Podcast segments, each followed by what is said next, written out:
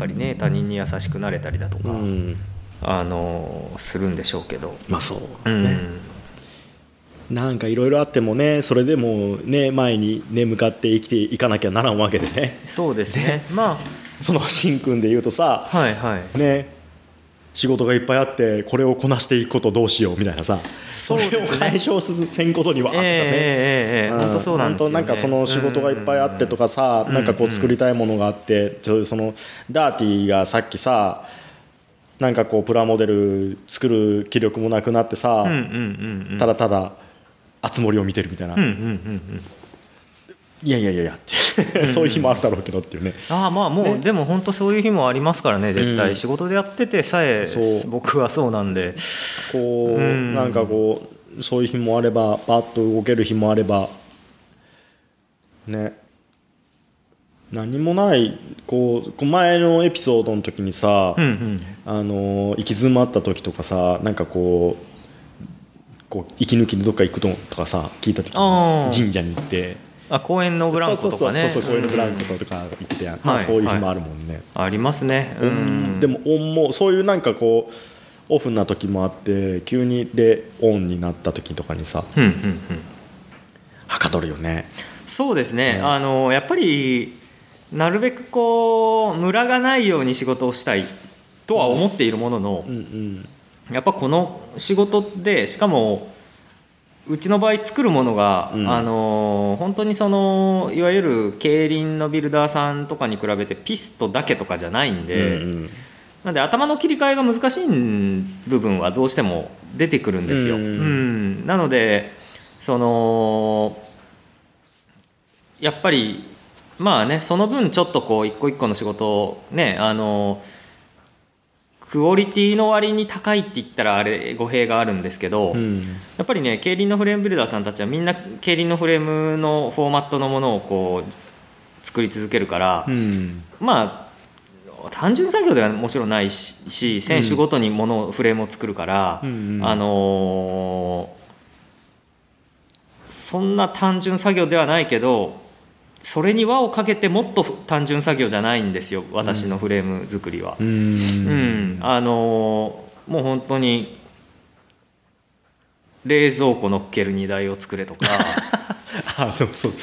いろいろ来るんですよ。うんうんうん。うん。で、うん、今回もそのデザイン会社さんと組んでいろんなものの試作をやろうとか、ううん。あのまあ、それも一応自転車のねあのフレーム関係のことことなんですけどそういう施策だったりとかかといえばじゃあ一般のお客サイクリストのお客さんが来て、うん。あのツーリング用の自転車が欲しいって言われたりとか。うんあのでそしたらなんか近所の知り合いから連絡が来て軽トラのヒッチが壊れたから直してくれとか。町の鉄工屋さんだもんね。もうなんかね結構 本当に一定しないし、うん。でなんでこうある意味ではちょっとラフにやってもいい仕事、まあ、さっきのその軽トラの人なんかは、つい取りゃいいよみたいな。えーついてて取れなきゃいいし、まあこれでもこれもやっぱその軽トラの人もね実は自転車つながりだったりして一緒にああマウンテンバイクで山走りに行ったりした人だったりするんで。で新城のやつ？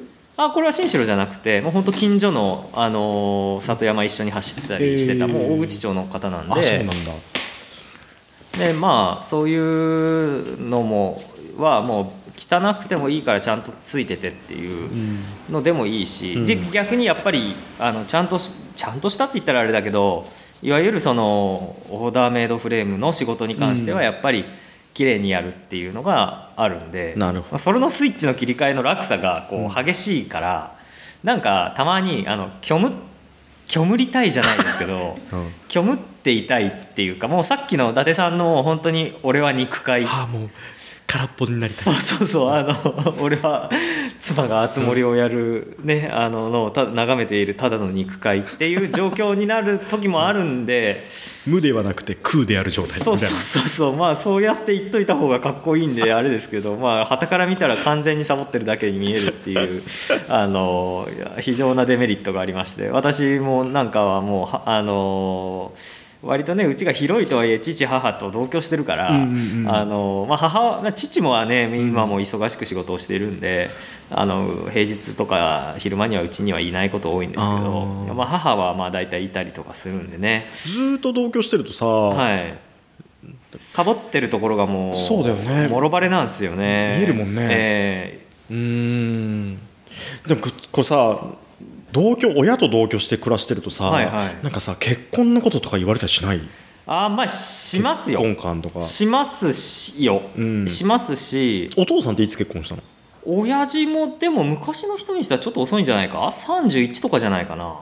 あ遅いねじゃあね、はい。割と一通りいろいろやって、落ちね着いて、ええ。って感じだよね。で母も遅いんですよ。お母さんはいくつ26とかなんですよね結婚したのが母があお母さんはでも適齢期だよね。えーでも昔の人で言ったら遅い遅いのかって言われてたらしいですよ。ああでもそうかもうんねつもうん。うちの母の実家をね、うん。蟹のね、うんうんうん。あの岐阜の蟹市の、うん。まあ、山持ちですよ。あそうなんだ、地主さんのお割とね娘さん、うん。でまあ次女で、うん。えーっとお見合いをねとにかくお見合いいっぱいやって、うん。でなんかしっくりこないから全部断ったん断ったっていうかもうないなしなしって。あ僕結構まだある。あ本当？ありがとうございます、ダメダメ。そうそう。であのーなんかね、うん。慶応大出てる会計士とか会計事務所の長男とかいろいろあったんですって縁談が。ええだけどないないわこいつみたいな。うん。なんか慶応ボーイは、まあ、慶応大学の人を悪く言うわけじゃないですけど。でもその当時から慶応ボーイだったの。あもう慶応ボーイ。あ慶応ボーイ。そうですね。ええ慶応ボーイはなんかもう鼻につくなんか嫌なやつでこんなんないわっつって断って。で僕の母方のおじいさんですね、母方のおじいさんがもう本当にものすごい怒ってたらしくて、うん。えもういっぱいお見合いしたのに、うん。お前の目は、うん。お前の目はね頭頂部についているんかって。言って、お前理想高すぎっていう意味のお怒りなんですけど、うんうん。お前の目は頭のてっぺんについとるのかというふうに叱られたと。うんうん。いうのはあの聞いてて、まあ、母親はあの保育園の先生やってたんだけどうんうんうん。保護さんやってたんだけど。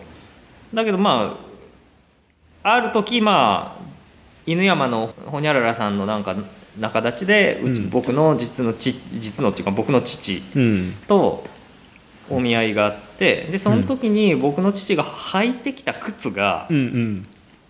イタリアのうん。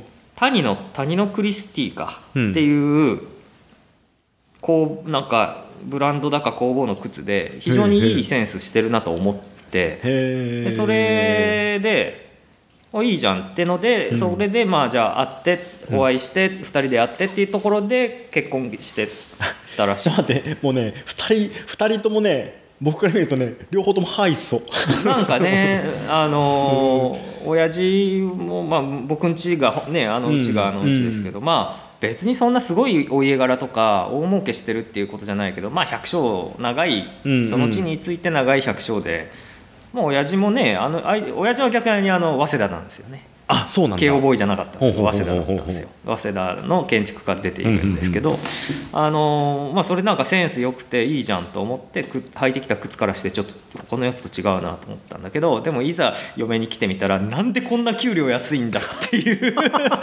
建築士ってやっぱ親父が若い頃って、うん。あの食えるし建築士せ建築設計単体で飯を食えるっていう仕事じゃなかったらしいんですよ。あそうなんだ。そう。あのー絶対そのハウスメーカーだったりとか、うんうんうん。大きい住建築会社の一部署として、うん。あの設計部門があってそこでなら食っていけるけど要はもう会社員として属して。まあそうですね。はい。うんうん。まあだけどその建築設計事務所って昔は少なくてうん。あの本当に給料も低かったらしいんですよね昔はね。うん。まあそんな風であのマジかよ嫁に来て実際給料をねあの分かるわけじゃないですか。マジかよみたいな風だったみたいで、うん、もう親父もなんかまああいまあ親父も結構変わってる人なんであのボーナス出るじゃないですか、ボーナスあのー僕の母の断りも何もなく、うん。全部使い果たしてくるんでねもらった瞬間に、あうん、本買ったっつって、あ本なんだ、はい、あの建築の専門書をうんうんうん。買いあさり買い漁るっていうかよく分かんなくて一冊で十何万とか20万する本をうん。買ってうちにか持って帰ってきて「えボーナスは?」って言ったら「これ」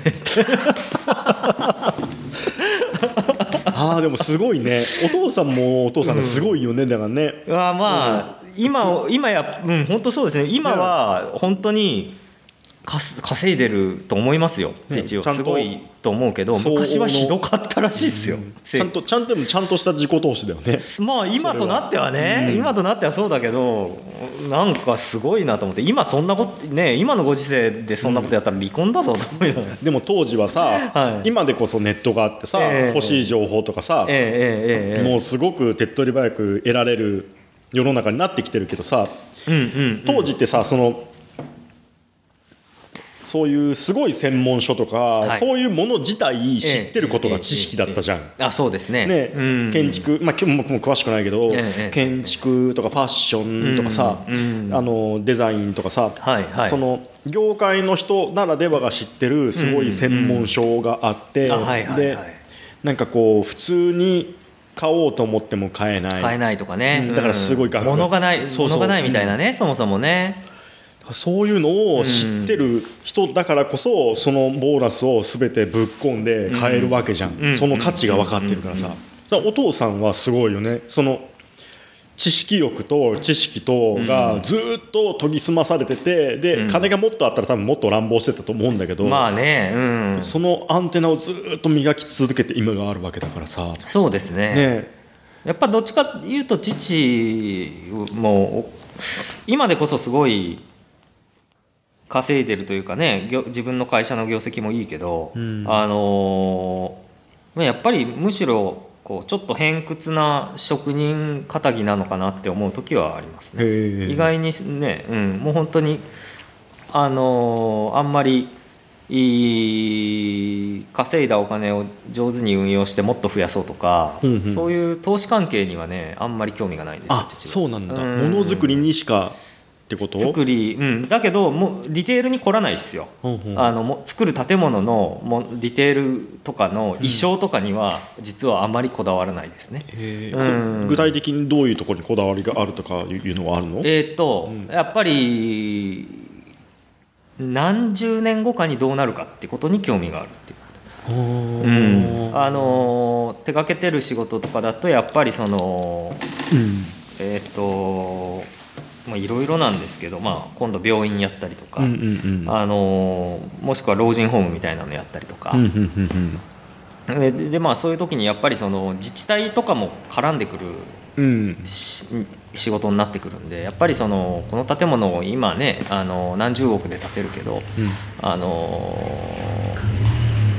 50年後どうなってるのかとか、うんうん。10年後はこの部屋をこの壁をぶち抜いて全部居抜きにしてこういうことに使えるとか、そういうことを上手にあの予測してプレゼンテーションして仕事取れるっていう。だからあんまりこうあの今で言うとこう有名な隈研吾さんだとか、うん。ああいうどっちかというとこうはあの洒落た建物って言っちゃうと語弊があるけど、うん。まあああいうねあのそういうこうパッと見た目で、うんあのすごいみたいなのを作る建築をやるわけじゃないんですよね。ううんん、だからインフラに近いんですけど。堅実ですごい機能がちゃんと持そうでってすね。えチャラくねえぞということ？えまあどうなんでしょうね。まあだけどそのやっぱりさチャラさが仕事になったら、うんチャラいことがをやらなきゃいけないじゃないですか。うん。だけどそう言いつつもさ例えばその街の景観だったりとかさ、ええなぜこれがここにあるとかさ、ええ。そういうことに対してさ疑問符だったりとかこうそれはありますね。これはどうなの？っていうふううにそういう目線を持てるっていうのはさ、えね、例えばその名古屋のある通りだったりとかさ、うん。それはもう本当プロフェッショナルならではだと思ったしさ、ええなんかこうね僕には絶対分かんない話なんだろうけど、おあお戻りですか？収録30分タイマーで10分足が出るって感じでお願いしていい？なんで足が出るの？これが上手に締めれないから。中行って道路広げよう。そうだドール道路じゃねえよ。何何式ネーミング？あそうだうん、ちょっとごめんね。本当にごめんね。ぜちょっと一回脱線していい？何？そのさ自転車のさその何？ブレ東海2番目にブレッドウィナーにある男の頭上にあるそのブレッドウィナーのはで後輪がここにブワーってあってなんかねフラグにしか見えない。なんかこのガシャガシャガシャギューって回り始めてあのデスプルーフ見た？何それ？あのータランティーノのさ、タランティーノとロバート・ロドリーゲスだっけ？の,、うんあのグラインドハウスってさ昔のアメリカの劇場では2本立てでやってましたと。はい。ほうほうほう。でそのうちの、えー、と1本ずつを、まあ、2人がそれをグラインドハウスオマージュで撮ったうちの1本タランティーノが撮ったやつでデスプルーフってやつの、えーとね、1個のシーンでスポーツカーがガンってぶつかるんだけどギルギルギルギルギルっつってそう高速回転してるタイヤで運転手がガーって引かれて死ぬみたいなのがそれをすごい思い出していやもうこれはもう胸を張って、もうカットですねカット。ですこの じゃあ今ちなみに僕はえーっと妻子を迎えにですねあの行ったんですけども何の話をしとったの2人で？お父さんの話とうん。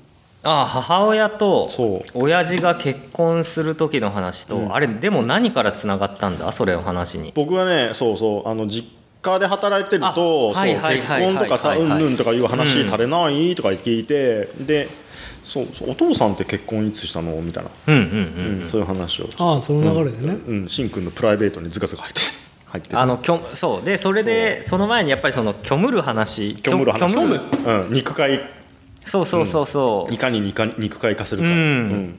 どうしても服部製作所もやっぱりそのいろいろやるから仕事をいろいろやるから、うんルーティンになりにくくて、うん。まあ、いろんなものを作ったり直したりするんで、はい。なんでそのやっぱり競輪のビルダーさんたちみたいにこうピストを作り続ける毎日みたいな風にならないから、ん。どうしてもそのあのー落落差というか頭の切り替えが難しいといううん。話をしてて、うん。はい。でたまにねあの1日でもう3日分のね仕事をややってのける日もあれば、うん。うん あのー変な話、あのー、2日間肉塊と化してる日も、あポンコツな状態。そうそうそうそう、はいはい。あったりするんですよっていう話してて。でそうなると同居してるからあのーまあ、父まだ仕事してるからいいけど母親がうん。うちにいる時に僕は完全に肉塊と化してるただのサボってる人っていう、あのー状態になってまあ難しいですよねみたいな話を。あのまあ怒られなくてまあお前は年間の売り上げできちっとちゃんと最後に帳尻が合ってりゃいいんだから好きにすればいいんじゃねえのと母親からは言われるけど、あうん、あ具体でも具体的にそうやって言ってくれるんだね。まあそうですね、まあなんだかんだでやっぱり母もあのまあ親父がね経営者だから、うんうん。あのまあ経営者のね奥さんというかね、うんうんうん。妻なのであのまあそういう発想ですわね、うん、なんで、まあ、肉塊とかしてる時とかね、僕も頑張りたいんだけど頑張りたいんだけどなんか頑張れないんだよね今日って言うと、まあ、失笑されますけどね。はい。頑張りたい時に無理して頑張るのはさそういうのはさなんかこう、なんていうの？その心理学的にはさあんまり良くない状態なんじゃないの、あーたまああんまり心理学本当は真面目に勉強してはなかったんで。いやうん。なんでなそうルーチンの労働と違って、うん。やっぱり創作0から11から9にするとかいうクリエイティブは、なんだろう。すげえ消耗消耗もあるけど、なほんと弾が切れるっていう感覚があるからうんうんうん。あ、うんうんうんあリロードできねえわっていう時？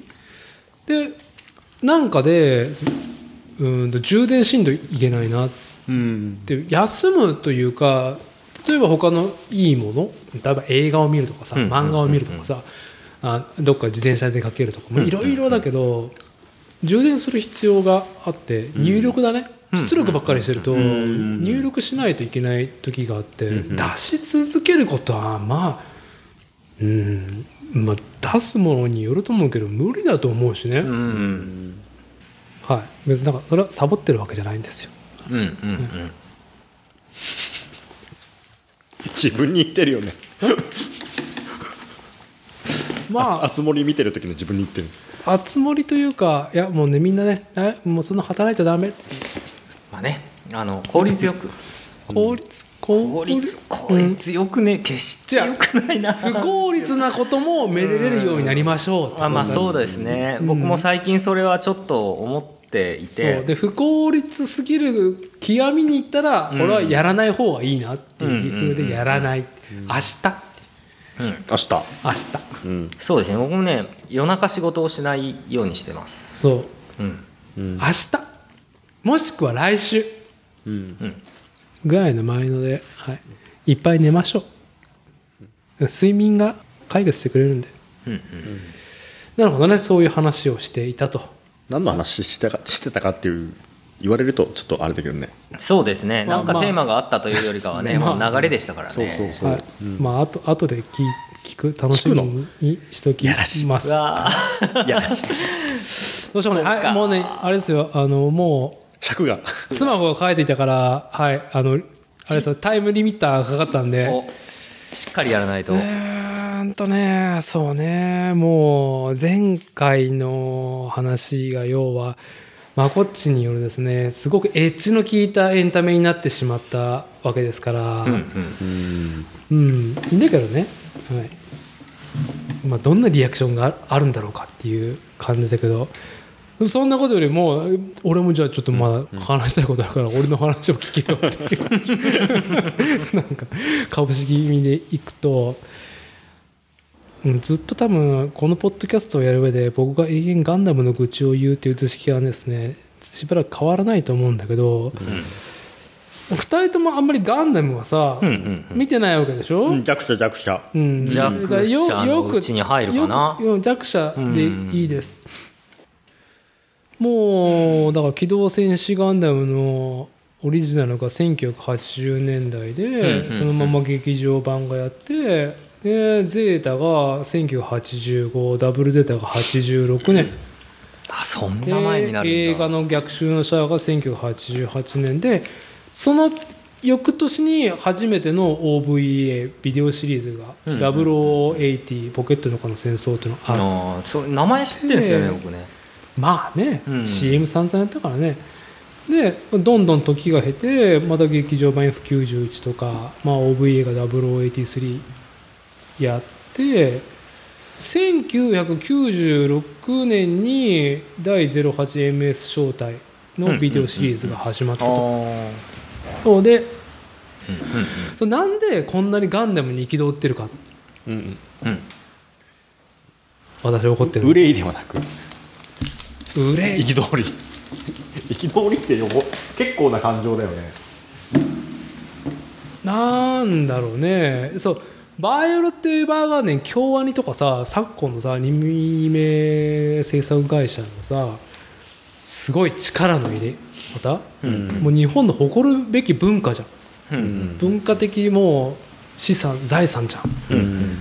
でもそれに今ガンダムがなろうとしてるわけね、うん。世界商材になってると思うのね。うん。うんでも主軸はアニメだと思うんですよ。アニメで始まったから。やううん。んっぱファーストガンダム至上主義1980年代に80年にできたあの作品は素晴らしい完成度。アニメシリーズ。劇場版もすべ素晴らしかったんだけど、うん。以後ねもうね惰性感が否めないあうん。というかね、作画が悪いだらしない。だらしない。だらしない。もう我々辛ファン口ですね。我々ファンがもう脳内保管しないとめでれないところがあやっぱね技術がないわけじゃなくてだらしがないだらしないね。技術がないじゃなくてなんかさこの前の回でも2010年以前以後の話をちらっとさサウンドエフェクトで話したけど、やっぱあるんだよね。こうどんどんどんどんその技術も高まってきてさ、うんうん体制も変わったりとかさ、うんうんうん。あって世界市場も変わってっていうのがでで去年「機動戦士ガンダムナラティブ」を見てあの、ね、岡尾ブクブク先生のあの漫画が煽りすぎだっつって。でこういうのが欲しいんじゃねえよっていうファンサービスがっていう愚痴も言ったんだけど、なんでこの愚痴が出るかっていうとその肝心の何十年ぶりの劇場オリジナルアニメっつってうん。出されたのね、そのクオリティたるや。憤慨もんですよ。顔がすごいね。ねななんだろう。情報操作かっていうぐらいネガティブキャンペーンがツイッターでもあんまり拾えないしうんうんうんうん。なんか作が最高でしたとか言ってすごい良かった感動したみたいなさペラッペラなものしか拾えないようになってて。へえみんなこれ本当にどう思ってんの？みたいな。うん。うんうん。拾なんかさ生の声が拾えなくて。でまあ擁護すべき作画ではあったけど本筋ストーリーは、まあなんなんとなく分かるものがあって、うんうんうん。まあこれからに期待ですねっていうところなんだけど作画がね崩壊してるんだよ。分かる？映画館にね高い金出してるのに作画が崩壊してる。いわゆるまあ作画崩壊ってってねいうのは、んもう昔うん。散々僕たちは、えー若かりし頃に作画崩壊を食らってあ諦めて脳内保管を。うん。下手したらコマ送りの回とかもあるわけよ、いろんなアニメシリーズの中では、このね2000年代2020年。2020年2019年に2019年。この作画崩壊をしかも金払って劇場で見ることになるとはっおていう、本能内保管できないレベルなの？それ。うん、おかしくない？この顔っていう。顔がおかしいんだ。パースとかじゃなくて。え人間の顔が？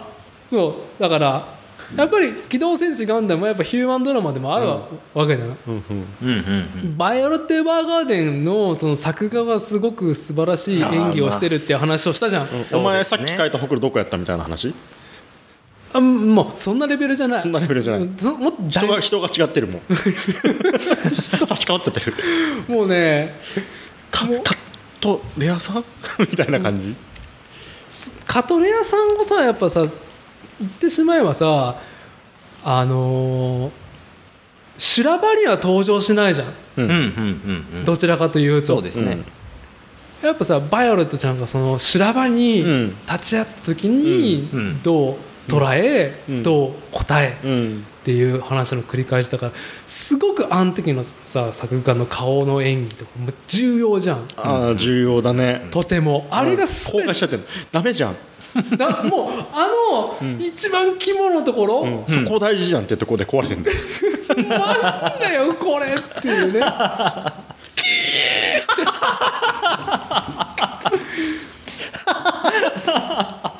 あしかしかもだよ。うん。もうねナラティブの愚痴だけどこれはずっとそのガンダム作品に対する愚痴にも通して言えることなんだけど特にナラティブひどかったのは何十年ぶりかの劇場完全オリジナうんうんうん。ルで、うん。全て、うん。あのあえてこの CG のあのアニメ制作の中で、まあ、手書きセル画でうん作り込んだ、まあ、このさ触れ込みって京都アニメーションとかがやってるそこにこだわってる CG は手法としては使うけども、うん。やっぱりその日本のアニメーションっていうのは手書きのそのセル画の表現作画の表現であったっていうところに重きを置いてるっていうので取り組みをしてると。あわざわざそれ振り触れ込んでるわけですからね。そう。で冒頭何分だったかよく今あるじゃん。10分とかさ、うん。うん15分さ冒頭公開劇場作品のね、うん。あ YouTube で。うん。ナラティブもうねこれほんとひどいよ。YouTube とかで公開してるその冒頭15分とかうん。うんうん。だけ。作画がいい。そこだけスタッフが違うぐらいの。いやまあ手間なのかな？何なんですかねこれね。すごく僕はなんかねまあたびたび口に言ってしまうあうん。の本当富野監督はガンダムを全く分かっていないうんっていう。これは父さんは何も分かっていない僕のことをっていうのと同じ図式ね これは。愛がゆえにだからね。とは別に何か本当にねやっぱ富野監督に関するその憤りっていうのは富野監督にいつかこうねん。なんか説得されたい欲がある。ああ違うんだっていう。そう。そういうことじゃうん。うんこれこういうことなんだぞっていうのはっそう。でダーティーがなる日がいつか来るだろう来るしというか来てほしい。なんかもうなんであのアムロとシャアはどうなったんだよとかいう話もなんか、それはお前あれだぞっつって監督にいつか諭されたい欲望があるくらい愛があるんだけど、うん。作画に関しては完全に予算じゃん。ううん。そこにうん。うんお金が回ってるか否かじゃん。うんうん。じゃあスポンサーとか言っていう図式になるのね、うんうんそうだね。うん。で去年だったかなあのアニメを制作したサンライズううんうんうん。んから版権がバンダイね。スポンサーだね。うん。ガンプラを作ってマーケティングできるところうん。の方にもう主権が渡ったのガンダム。うん。うんサンライズがアニメ制作会社で手放したのね。ううんうん。んで大本はもうなんか結構名古屋ゆかりで名古屋テレビも関わってるからずっとテロップに入ってるし、うんうんもう一個ガンダムについて教えてもらいたいのはやっぱ総通っていうね相通？サンライズと総通っていうですね、うん。あのー広告代理店だね。ああでその確執がね「機動戦士ガンダム」は著作権うんうのん。帰属をめぐってサンライズ名古屋テレビなど各社との確執があり週刊誌に報じられたことがあると。でちょっとねやっぱ1000億以上に市場規模に対してやっぱ知的財産の扱いだったりとか、うんうんうんその権限権利利益に対してすごくずっともちゃもちゃやってんだようんね。あで何かそれが一個スマートな形になったのかもしれない、んバンダイがガンダムを権利を買得たって。でも、うんうん。総通エージェンシーまだついてるから妄想ね。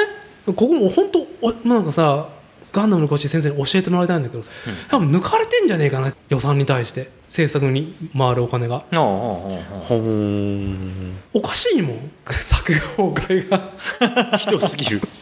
何か裏の大人の事情が読みしちゃうよな。あるはずだっていういやうーん。っていう。うん。ヴァイオレット・エヴァーガーデンはさ、うん。テレビシリーズでワンクールあれじゃんあんだけ気合入ってるしやっぱマネタイズをすごく考え抜いた会社でもあるわけね、京アニさんは。で会社のその制作陣に対してもうん。良い環境で働いてもらい良いアウトプットをしてもらおうっていう健全さと全く逆にいってんじゃないかガンダムシリーズのアニメ制作。あ教えてほしいです。あ切実なはい。切実な感じのね。でですね、あの劇場作品が次できるんですよ。あ次もあると。はい、ああ。の映画化するものがですね、あうんうんうん。あの機動戦士ガンダム先行のハサウェイがね劇場3部作でアニメ化、3部作ですよ。三部作。危ないですよ。震えますね。はあ三部作。この三部作を浪費しないでほしい。作画で。っていうかもうファンとしては多分おっさんガンダムの最後のもうなんだろう灯火なんだよね、富野作品であると、まず富野監督の小説で映像が不能と言われたものをついに映像。富富野さんは今おおいくつなんですか？ももういいお年ですよ。おじいちゃんですよ。うなんん？ひょっとして。70後半とかも40 1941年生まれだからは70あ78歳。8? はい。すごいな。はい。そうね。ねその映像が不能と言われたっていうさうん。煽り文句がついてるわけですよ、うん。で今もちょっと出てますよ。あの PV とかもね、うんうんこれで、映像化不能っていうのはそれは最初に出した言い訳にならないことをただ願うばかり そういう。そう。もうナラティブの事件。ちょうどでもねナラティブは節目だったんだよね。そのバンダイが、えー、とガンダムを完全に買うっていう。うん。うんうん。で今中国資本はすごいから、あの中資本じゃない中国の売り上げだね。うんうんあその公開数が向こうの方がもう多い。あプラモ市場だと思う。うんうん。あーものものだってこの間の上海かどっかで行われたホビーショーっていうかそういういろんなうん。アニメに関わるショーの中でバンダイがオリジナルブースで中国だけで流通するガンダムシリーズ出します。ガンダムシリーズっていうか中国人が多分好きなシリーズなのガンダムシートシリーズのうん。スペシャルアイテム出します。うん。中国流通だけのプラモデル出します。でフリーダムガンダムっていうのが日本の機動戦士ガンダムの1分の1が立ったようにうんうん。中国でも1分の1が来年できるの。えそれは機動戦士ガンダムとかユニコーンガンダムではなくて、うんうんうん。えっ、とそのシードシリーズの主人公の1分の1が立つのガね、ンダムシードなんだ。でそれと同じ設計のプラモがうん。30分の1っていう今までのないでかいスケールで。でか。うん国内でパーフェクトグレードと言われている60分の1が現行発売されているものの、うん。スケール感の一番大きいやつなんだけど、うんうん30分の1のその来年上海にできるよっていう、えーフリーダムガンダムお値段が確か24万円。プラモデルだよ。で他のオリジナルの完全新規金型の作品、ガンダムも結構いい値段のものが展示されていて、うん。まあ、日本の背取りがガンダムプラの背取りが生まれている理由としては購買層がまあ想像だけどきっと中国の方にあると思うのね、あだからだったらもう、まあ、以前も話したプレミアムバンダイの考えだよね。うん。プレミアム価格で買う人がいるんであれば、うんうん。もう大元のメーカーがその特殊なものをその市場にぶっ込む。っうん。うんうんていうのが中国に完全にターゲットを狙い込んだものがあるからうん。うんだから映像作品もお願いだから同じねそういうなんか規模感で上がってほしいな切に願うばかりっていうのが「バイオレット・エヴァーガーデン」京都アニメーションさんの素晴らしいクオリティを見てのね。うん。はいガンダムのくじはここまでにしてですね。あのみ僕の音の性癖をサウンドエフェクトとして話させてもらったんですけども、うん。みんなにも聞きたいよっつってえーっとね聞けずにこうエピソードが 収録がね引っ張って引っ張ってでようやく2人に来るけど、それぞれなんかありますか？性癖と言えるような音。しんくんそういうのありそうだよね。音。音の性癖は、うん。そうですね自転車乗ってる時よくあることがあの赤信号でうん。こう止まった時、はあ、うん。こう、まあ、車道の左端を走っていて赤信号で止まりましたようん。とでまあ路側帯路側帯？あのこうちょっとこう出っ張ってると路側帯にこう足を置いてこう止まるわけです、ううんん。そうするとこうたまたまあの右横とか右後ろ右前とかにトラックが止まるんですよね。うんでトラックってあのエアサス？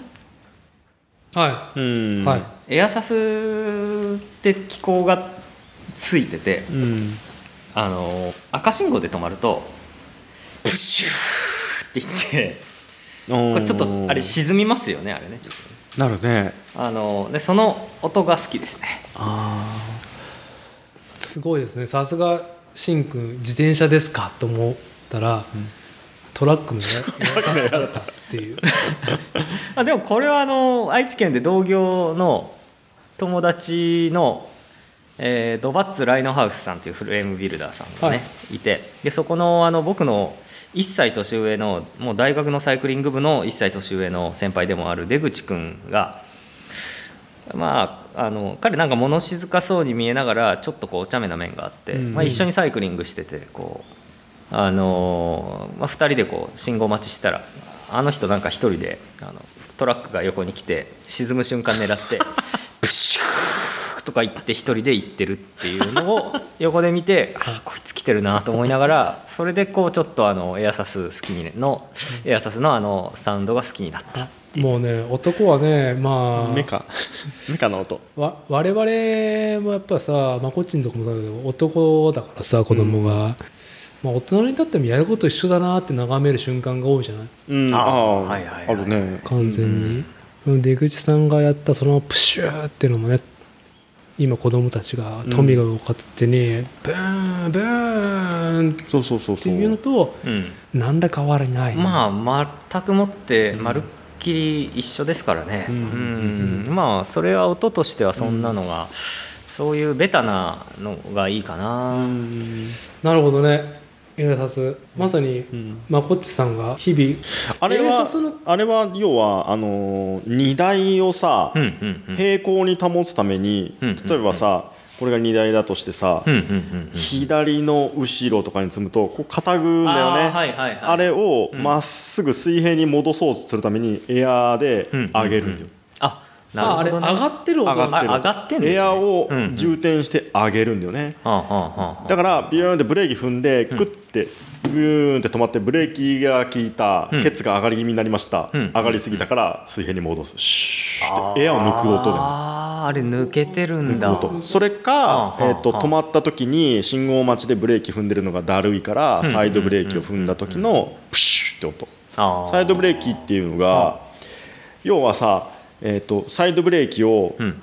引くとさワイヤーで普通ギギギって引くイメージなんだけど、うんうんうんうん。えーとね、サイドを大大型車の機構の場合は、うんえーとね、パチって引くと、うんうんうん。プシューと音がする。はいはいはいはい。でそれは、えーとね、要は分かりやすく言うと、まあ、回る動くシャフトがありますと、はいはい。でそれをいつもロックしてる、うん。シャフトが回らないようにロックしてるんだけど、それを動く時はサイドブレーキをリリースするよね、うんうん。リリースするとエアーでこの押してる押さえつけてるこの機構を押し広げてる。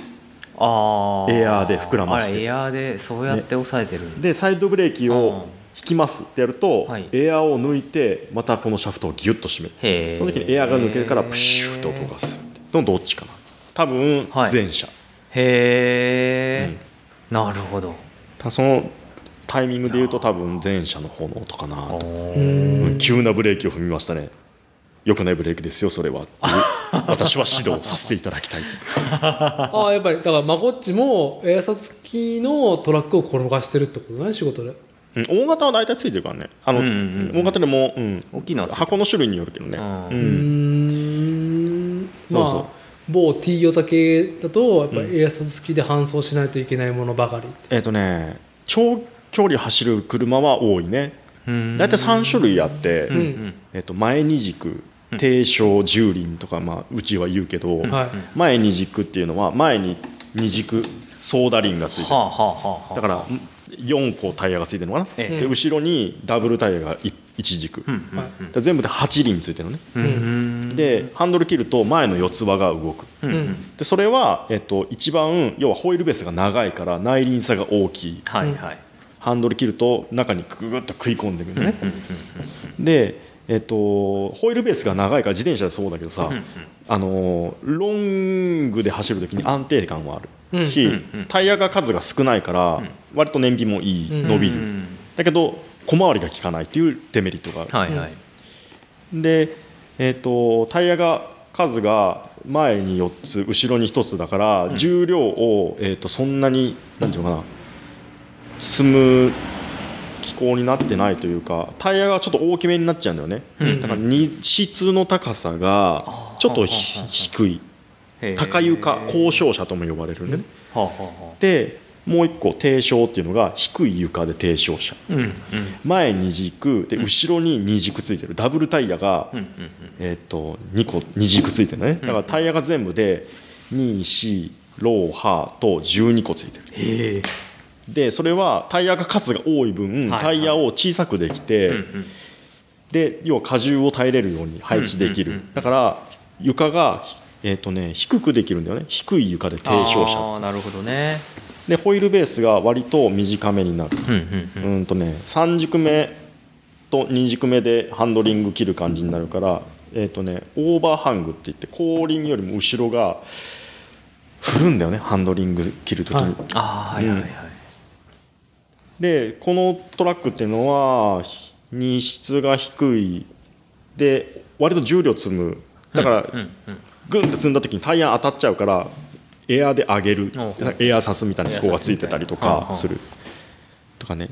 へえで重輪は前1軸で後ろにダブルで2軸あって。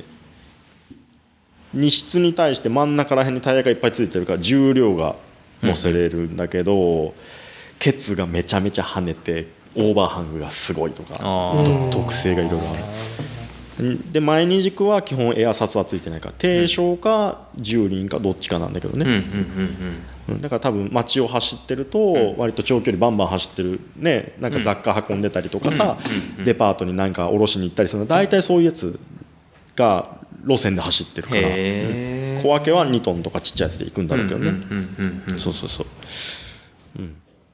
なるほど。いや。いやこれはねおすごいもう僕が思った以上に深い深いこう奥まで語っていただいてエアーはこねれからちょっとこう車で走る時はちょっと楽しみですね。エアーでもうねた彼らの動きを、ね止めたかったら、ね、スティーブン・セガールに言いたい、エアータンクを撃てと エアータンク撃つとエアーが漏れるよね、はい。でエアータンクがまあ1 0キロ9キロぐらい、は9キロ以上いくとダンパーでパーンってエアーを逃がすんだよね、タンクが破裂しちゃうから、要はそれぐらいの加圧にしてるんだけどプシューンってプシューンってたまにエアー抜きでうん。圧を調整してる。マックスがまあそれぐらい。ではい。でレッドゾーンっていうのがあってこれよりも低いとエアが少なすぎると、安全なとこに止めてエアを貯めてくださいというインジケーターに警告が出るんだけどエアがなくなると何ができないかっていうとまずブレーキが効かない、うんでクラッチ踏んで踏めない。うん。うんうん。だからギアが変えれない、で最初に言ったス要はサイドブレーキね。うんうんうんこれ、えー、とエアーで押し広げてるって言ってたよね、エアーがないとエアーがないと押し広げれない。だからエアーが漏れて万が一、トラブルになった時にエアーがない止めるようになってる。へえそうそうそう。目つきがちょっとうざかったでしょ今。いやもうあれだな今思ったのはあのプレステのゲーム「ホライゾン」ホライゾン。いろんな機械恐竜たちをさ、うん。弱点を見抜いて倒していくじゃん、海外版ゼルダみたいなやつ。あれの弱点はエアタンクだ。エアタンクだエアタンク打てばそう。やつらはもう動けなくなるそう。燃料タンク打っちゃダメ。あの田んぼに漏れるとね大変だから。そう。でもう農家大変だからもう土全部入れ替えだから。そう。そう。だからもう環境に優しいのはエアタンク。優しいなやなんか本当にね、なんか実生活に全く役に立たないトリビア、でも実践向きでしょ。実践向きですね、うん。まあねあるかもしれないからね世の中デストピアになって、うん。もうなんかさ、うん。マッドマックス怒りのデスロードみたいな世界になって燃料はねもうすごい高級品だからね。高級品になって、まあ略奪もしくはうん。もうあんな野蛮なやつらに追われた時に、うん。エアタンクをエアタンクを撃てと。てうん。逃げると、そう役に立ったね。はいじゃあそんなまこっちさんのなんか性癖的な性音は、癖？性癖までいかないけど、うん、音で好きなのはあのーあれだね。えっ、とね咀嚼音。小動物のとか。えっ、とねえ？ハムスターとかはあリスがこうさ食べる時にさ、彼らさ早いじゃん、バイトが、いはい。バイトがね。ね。バイトが。ガスガスガスガスガスガスっていくじゃん。あれの音はね好きだね。飼ってないから、それこそね YouTube とかでさ。で そうそう見るんだけどあーめっちゃ噛んでるわーみたいな。そこ？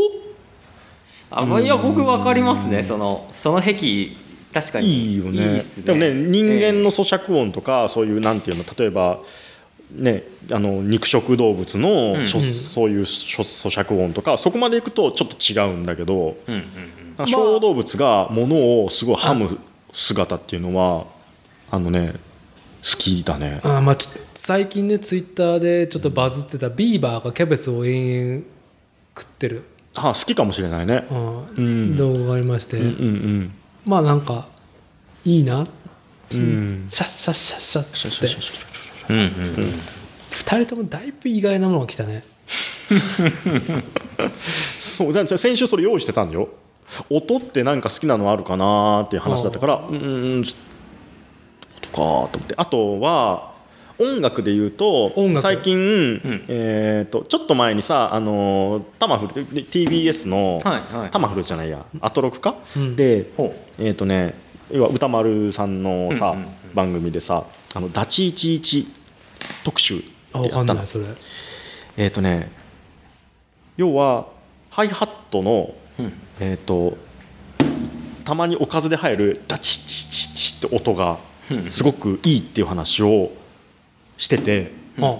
でああ分かる気がすると思ってうんうんうんうん。でまたちょっと後にえっ、とねあの人ほらほらあのちょっと忘れした。帽子大きい帽子のほらジャビロクワイ？あそうそうそうそうジャミロクワイのあのーほらインサ何インサニティだったか忘れたけどさ、はい。あのい動く床でさすげえ売れた曲で。分かる分かる。で、後半で、あのーハイハットをめっちゃ刻んでくるとかあるの。ダチイチイチやないんだけど。全然もうねそれ聞いた時にパーンってなった。本当先週ぐらい。はっって。いいっつって、だからその2つかな。もうねもう途中でねもう言い出した時にもうねほらもうやめときゃよかったと思ったの ダッティとシンくんのその顔見てさじゃあもう待って待って待って。申し訳ないけど俺たちの僕の説明がいかんないいやいかんっていうか俺たちのリアクション思考がうん。あまりにも、まあ、低リアクションだったかもしれないけど、まあ聞いてる人たち、ね、分かるそれって。いやいいると思う。いいるいる。この宇宙にはいるよ、うんうん、あのすごいねあのハイハットが刻むチキチキチキチキチキみたいな刻んでくるところでまた戻してまた戻してって聞いてたうんかなそうか意外にこじんまりに終わってしまったなちょっとじゃあさ、うん音からさじゃあ先にまこっちにさ、うん声声この人の声本当にええわ。声か。声。はあ。声。声。いいですよ。じっくり考えてもらって。声ね。声優の声っていうのは、うん。あのーキャラクターありきだからうんうんなしにしたいんだけど、ああそうなんだ。うん、例えばさえっ、と何？あの「鬼滅の刃」の胡蝶忍とかさ。いいですね。あとなんだっけ？あのバイオレットちゃんのさ声とかさ。ああもうなんかその声にうん。感化されすぎて、うん。で見終わった後に、うんうん。そのその声に取りつかれるんだよね。だからあの僕僕の中では希釈する作業に入るんだけど、うんうんその声優さんのうん。動画とか、うん。全然関係ないやつを見たりしてそのキャラクターを薄めにかかるじゃないと、うん。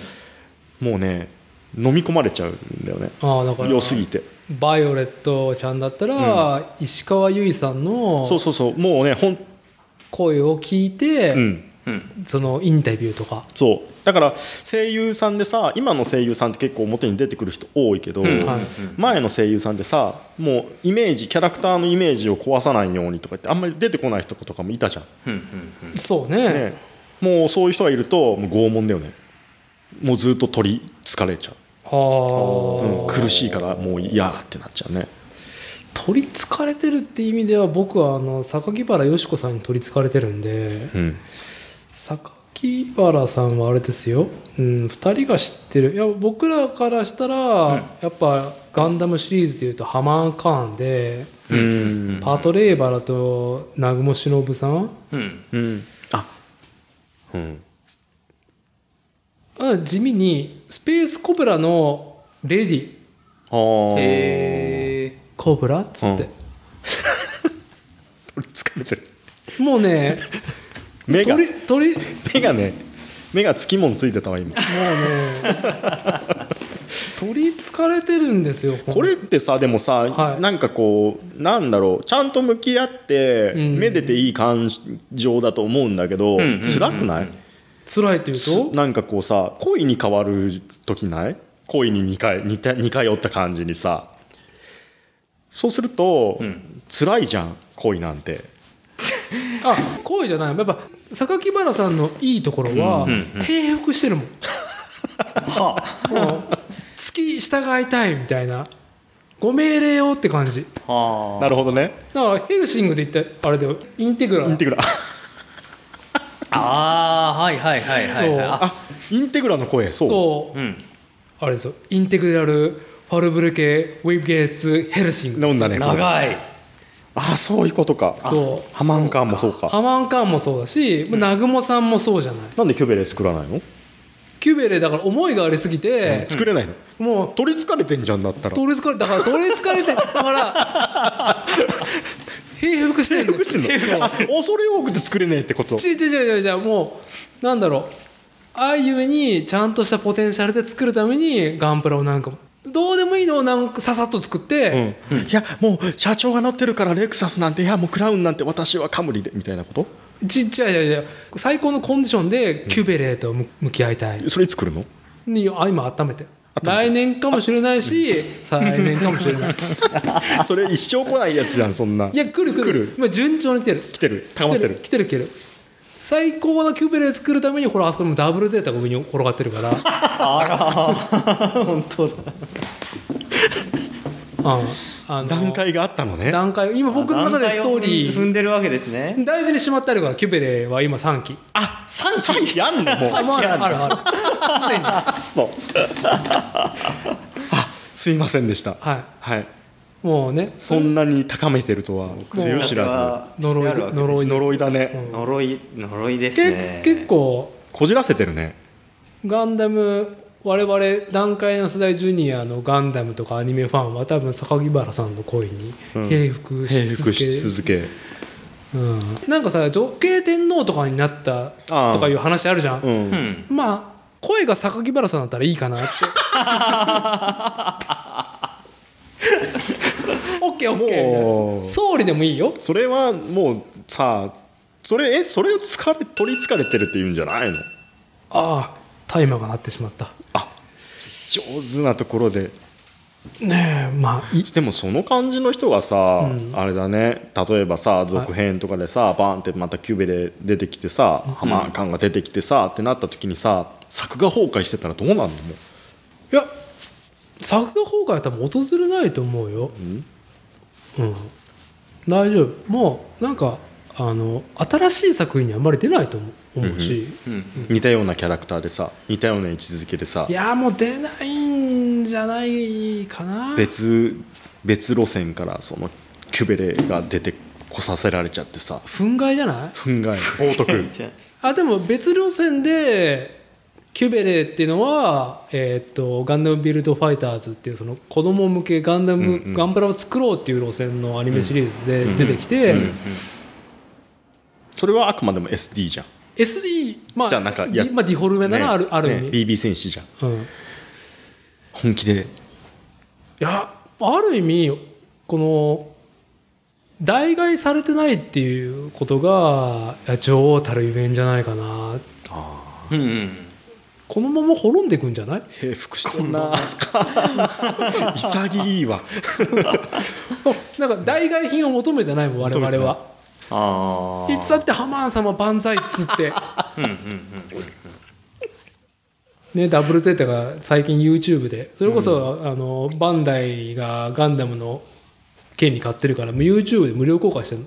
へえ上手にやってるよ。プラムの発売時期のスケジュールに合わせてその YouTube でやってる毎週やってるいろんなガンダムシリーズのいいところ盛り上がってきたなってところにもう新商品ローンチ。へえよくできてる。万歳。ハマーン様万歳。あそこでまた僕の性癖の話になってしまううん。しんしんくんはなんかないの？声で。声。声で。人間の 逆に人間じゃない声で何かその性癖があるの。獣。獣。なんか今えなんか自分でよくわからんハードルを上げましたね今。いやいやでも何でもいいと思う。えなんだろう。いいですよ。はい。SE じゃないですもんね。SE じゃなくても。さっきのエアサスは SE ですもんねあれはね。そうだね。エエアサスは SE だね、まあでもメカの声ですから。メカの声ですからね、うん。へえ声かいいですよ。熟考してもらって、えー声ね。なんでしょうね。まあ今の流れで来ると人間の声でいくと。はあでも最近なんかちょっと記憶あんまりないけどなくてこれがっていうのがあんまないですけど、伊達さんとかみたいなのがないですけど、うしょうがない。僕は平服してるから。10代の頃からこれはもうしょうがないです。はい。あそう。あのでもいい声だなと思ったのがは。えーっとねえ日曜日とか土曜日の夕方は。かな？ZIPFM じゃねえな。などこだ？どこだろう？であの女優さんの吉岡里帆さんが喋ってる番組があるんですよ。吉岡里帆さん、はい。でなんかこうちょっと低い低い。声。あ低いんだあの人声。で、うん。でもなんかすごい落ち着きのあるうん。すごくいい声だなっていうのが最近の声うん。の記憶の中では、ああこの人ってああこんないい声なんだっていうのはラジオで聞いて改めて。なんかラジオの時とテレビ CM とかラジオの時とは違うんですよ、テレビ CM とか。あーわかるそれ。わかる。あー。テレビ CM とかあの映画だったりドラマの中で演じてる時の喋りと全然違うんですよラジオの時の声が。わかる。変え素を出してるっていう感じの人も多い中であの CM と同じテンションで来る人もいるもんね、うん。あ俺僕は前者の方が好きだね、やっぱりなんかオフショット感。うんなんかそのラジオ特有のさ、はい。あの何隣にいる感っていうかさ身近になるじゃんテレビとか、うんね、うんうん。CM は作られたものだしさ、うん。だから素の声に近いああなんかそんな感じしますね。絶対これもさ最初にさ例えば今そのしんくんもさこの収録始めますってなっうんうんうんうん。て最初に外向き用の言葉声って言って作ってやっても多分終盤には地声に戻ってると思うからうさ、んうんそうですね。だか。らそれが彼女のさ地声なんだろうしね。そんな感じしますね。そのうん。素の感じを感じ取ってるんだろうね。ですね。うん、うん。ねなんかまあ本当それで。わかる。すごいそれうん。わかるな、それは思いましたね。いい。いいね。いいじゃないですか。ちょっとはい。あの研究しときます。研究なんだ吉岡里帆さん。じゃああれですね。まあ我々は初対もしてしんくんがやっぱ初対はこれからっていう未来可能性がある中で、しんくんの隣に吉岡里帆的なものが降臨する可能性もゼロではないとまあでもねなんかあんなんかあの感じの低さの声がすごいいい声まあ。だったなっていう。普段がテンション高い感じがあるからね、うん。何かこうそのギャップがまたすごそうだね。そのラジオのやつは聞いたことないけどさ。あもう CM もな何？あのテレビでキュピーって感じなの？いいって感じ。あ本当。あ何の鳴き声？なるほど、いやーいいですね。今回も作例全くみんな作ったものとかっていう話をですね。してないよね。あ大丈夫なのこれ。性癖の話しか結局ねしなかったっすね。大丈夫なのかいやいやいやだから前回の冒頭でうんとチェーンステ直したって話した。じゃんああそうそうそう。今週も制作しました。はい。はい、したな。したな。怒られちゃうもう。でまあねこれこれからですよ。僕もうちょっとなんだろう。やっぱポッドキャストの編集管理はすげえ手が早くなったとは高効率にな多分これ以上短縮できないっていうぐらいになってると思うのね、うんううん。ん素材ありきではあるけど。でもやっぱプラモにこう力が注げないと空いた時間にん。疲れ切ってるってことはままだまだちょっと無理があるなって。これもっと治ったら多分ガンプラに復帰できうんいつかお俺のハマーン様がね俺のハマーン様のキュベレイがじ、ね、じの制作に移れる時がいつか来るかと思いますしまあ絶対話のねネタなくなるからそしたらシンクの話話何作ったのって聞きゃいいんじゃない？うん。だろまあ、今日はねネタいっぱいありましたから。いやいやいやいや。まあまあ、ねまこっちもねいつかなんか最近作ったっていう話を、そうだね。うん。うん。これまこっちはやっぱあくまでも視聴者目線視聴者を全く否定しないっていう。うん。なんかさやっぱこう作ったこと作ることが正義みたいなことになってくるとさ聞いてる方もさ作ってない自分はやっぱここには行ってはいけないのかなって思ってしまうじゃないですか。そういうのはちょっと嫌ですね。でしょ？そういうの我々我々は作るのはいいっていうことは言ってるけどなんか作らなきゃいけないとは言ってないですからね。言ってないからね。うん。作ってる人をめでる位置でいいや。うわーもうなんか諦めきったというか。諦めきってはないよ。なんかこうさはい。うんばまあいいんじゃないかな。まあ、ラジオこれ作ってる。そうね作例作ってるっていうことで、はい作ってる。うん。十分です。まあということですね。ああまあ昼飯も食わずにですねお付き合い今日はありがとうございましたという。いいの？これ取れ高あるの？頑張りましたね。今日これ今回いや尺いやでも尺は尺だけでしょだって。あ？尺だけでしょ。十十分十分。全然全然あります。尺は取れたけど。第エピソード第5.5回。そうそういう話なのそういう話なのあ六回。そう、ちゃんと切りますナンバリングタイトル。はい。ということで次回は次回はね地味になんかあの何の話をしようかっていうネタが作ること以外にうん。うん、はい、考えます。そうですね。まあ話し始めれな一個取っかかりがあればねもう僕らうん。こうなかなかこううん話をね話したいことがあるとうん、広がるんでて、はい別に、何か私がネタをみんながちょっと広げそうなものを探してきますし。ええまあ特に前回とかはねまこっちがなんか急になんかさうん。あそういうさなんかエモーショナルなさ、ん。感じは、うんうんほん。とリスナーがついてからやるべきなんじゃねえのかっていううん。ね。そしたらなんか、まあ。リスナーももうなんか共感して感動したみたいな、スタートダッシュだね。フライング。ふるいにかけるのが早い。もうもはやあのスタートダッシュというかフライングの域に達してきた。はい、こんなね、はい、すいません。引き続きお付き合いいただければと思います。二人から何かありますか？締めで。いやまあこんなね天気でしたけれども、まあ、天気は別に関係ないじゃないですけど、はい。今日はあの、まあ、やっぱりあの雨の日はこうこう内省的になるんですかね。あの、はい。まあまたね天気が良くなりましたら。そうですね。えあのフィールドでフィールドを収録したいですね。はい、あの行ってっていうのも。ぜひとも。ええまあでもねこういうこうちょっと内省的になる日もまあ悪くないかなとはい。思いますんで、ええあの次回またよろしくお願いします。ありがとうございます。まあこっちは。これやこのですね。ああ。行くも帰るも。忘れたのかよ ありがとうございました。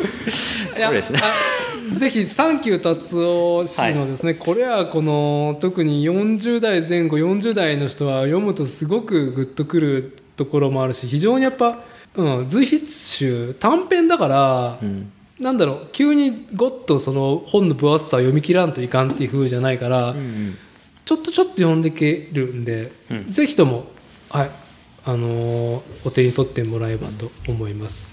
またそのこれやこれの話もまた次回以降でもしたいですね。そうですね。僕はまだあの未読ですんで、はい。あのこれちょっとお借りしてまたちょっと拝読します。はい、じゃあはい。また作例次回まで。